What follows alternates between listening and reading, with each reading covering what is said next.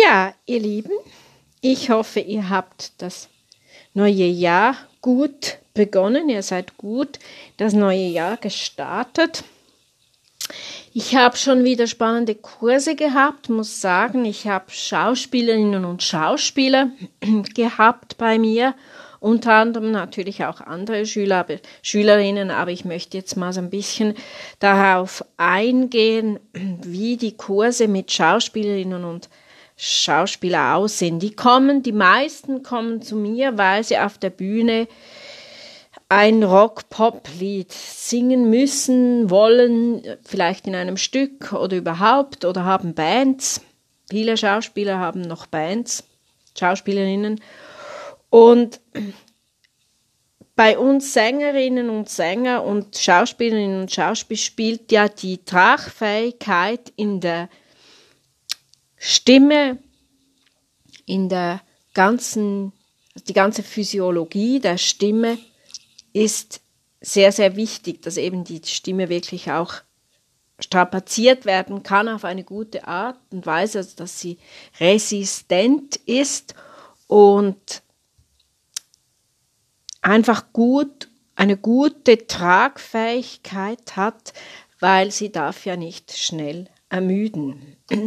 Wenn man jetzt so ein bisschen weggeht von der Klassik oder man stellt die Klassik gegenüber des Rock-Pop, weil eine Schauspielerin und ein Schauspieler, die müssen, pardon, die müssen eine sehr, sage jetzt mal, eine sehr abwechslungsreiche Stimme haben. Also die müssen wissen, wie sie eben vielleicht mal einen, einen Rock-Pop-Song singen können. Da spricht man ja auch von diesem Twang. Das hat dann so ein bisschen ein, eine Klangschärfe und ein bisschen eine Enge im Kehlkopf. Und das haben wir ja in der Klassik überhaupt nicht, weil wir öffnen ja die Stimme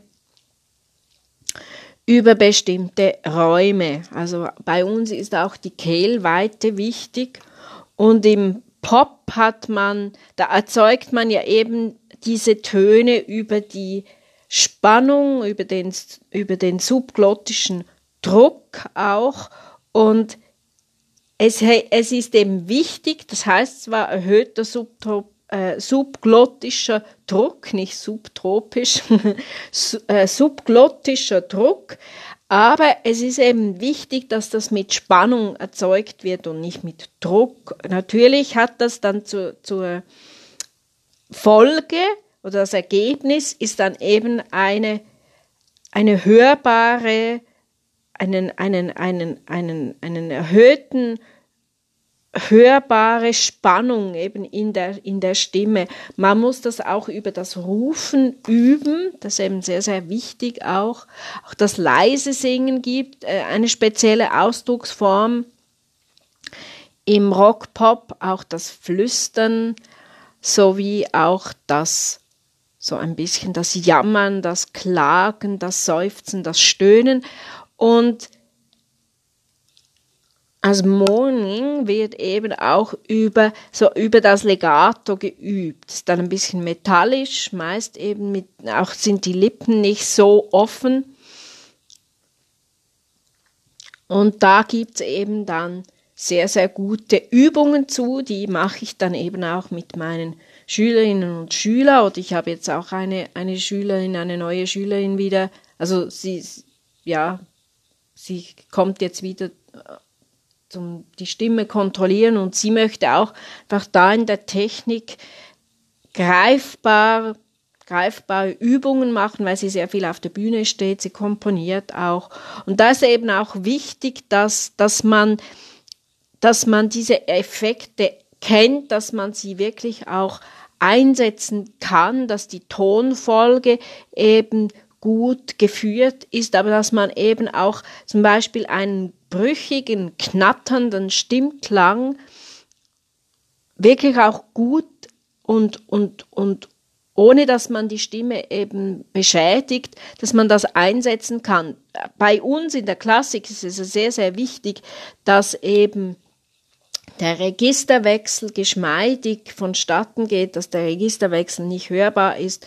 Und in Rock Pop kann eben auch dieser hörbare Registerwechsel, der kann ein Ausdrucksmittel sein, wie zum Beispiel auch beim Jodeln. Das übt man eben dann auch mit ganz spezifischen Übungen. Oder auch die Rauheit oder die, die Behauchtheit das, im Ton, das ist eben im Rock, Pop, Jazz auch ein gängiges Ausdruckmittel und wirklich auch wichtig, dass man das gut und gesund ansingen kann. Scrolling, Screening, das ist eben auch ebenfalls sehr rau und da muss man eben dann auch aufpassen, wie man da an den Taschenfalten rumsingt. Und das ist eben total entgegengesetzt zum klassischen Gesang, weil im klassischen Gesang wollen wir einen Wohlklang haben, wir wollen im klassischen Gesang eine, eine, eine reine, klare Stimme. Natürlich, sie soll vielfältig sein, aber sie muss rein und klar sein. Darauf wird stark geachtet in der Klassik. Die stimmlichen Spektren, die sind eben sehr, sehr, sehr breit im Rock, Pop, Jazz. Man muss auch schauen, wie man da den Oberton ausbaut, wie man daran geht. Dann eben, das ist schon auch in der Klassik so, die Vokaleinfärbung, die Gestaltung des Vokals, das spielt in der Klassik auch eine große Rolle. Das ist natürlich auch ein, ein, ein, Ausdruck, ein Ausdrucksmittel, ein Gestaltungsmittel, auch der Wechsel vom Gesprochenen zum Gesungenen, das ist immer sehr gesund auch. Das mache ich auch im klassischen Gesang, habe ich immer darauf geachtet und dann eben auch so diese fließenden Übergänge, ebenso vom Sprechen ins Singen, das ist ganz, ganz wichtig. So. Gleiten auch in den Tonhöhen. Dann auch mal schauen, wie sieht es eigentlich mit dem Vibrato aus. Das muss eben gut sein, das muss ein schönes Vibrato sein. Also nicht, dass das so, so eine ausgeleierte Stimme. Die Sprechnähe des Singens, das finde ich etwas ganz Gesundes. Also das ist so gleitende Tonveränderungen, individuelle Tonveränderungen die Artikulation spielt eine große Rolle und eben auch, dass man eben, wie ich schon sagte, das Vibrato da eben auch, dass man eben einen Ton ganz, ganz gerade singt, das was zägenmäßig, aber dass das eben gesund ist. Ja, es gibt halt schon wenige Schulen so im Rock, Pop, Jazz. Also da muss man eigentlich, also ich habe das so gemacht, Jazzsängerinnen auch arbeiten. Und da es gibt schon natürlich so Schulen, da habe ich auch Weiterbildungen gemacht. Und es gibt halt dann eben diese, diese, dieser Ansatz, dass man eben über die anatomische, physiologische Seite, dass man dort eben ansetzt. Oder eben jetzt, wie ich das beschrieben habe, dass man da eben über diese, über diese Effekte, dass man eben ganz genau weiß, wie man diese Effekte macht. Und natürlich ist es, ist es von Vorteil, wenn man die anatomische, physiologische, diese, diese anatomischen, physiologischen Kenntnisse hat, dass man dort eben auch einsetzen dass man da, da eben auch ansetzen kann beim Unterrichten. Oder eben so, wie ich es jetzt beschrieben habe. Ja, in dem Sinne, bis bald, alles Liebe.